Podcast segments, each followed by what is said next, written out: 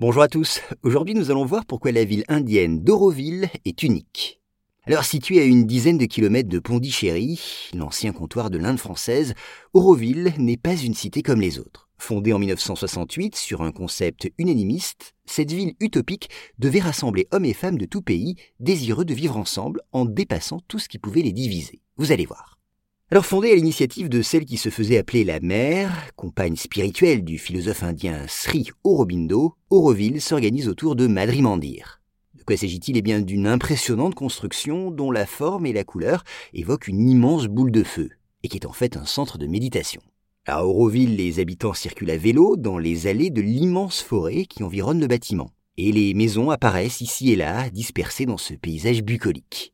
Par ailleurs, sachez qu'Auroville est divisée en quatre zones, Parmi elles, la zone industrielle qui regroupe des activités écologiques, mais aussi les services administratifs de la cité. Et puis il y a la zone résidentielle où vivent les habitants et où se côtoient les secteurs culturels et internationaux.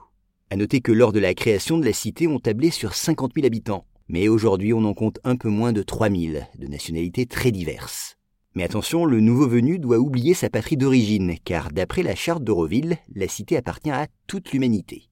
Quelle est l'utopie à l'origine d'Auroville? Eh bien, pour créer les conditions de la vie harmonieuse qui doit régner dans cette ville, différences et inégalités doivent s'estomper. C'est pourquoi l'usage de l'argent y est proscrit, du moins en principe.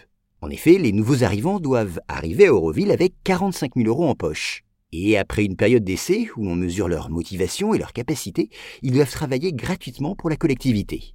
Oui, divisés en équipes, ils cultivent la terre selon les principes de l'agriculture biologique, plantent des arbres ou travaillent dans des laboratoires de recherche ou des entreprises utilisant les techniques les plus innovantes.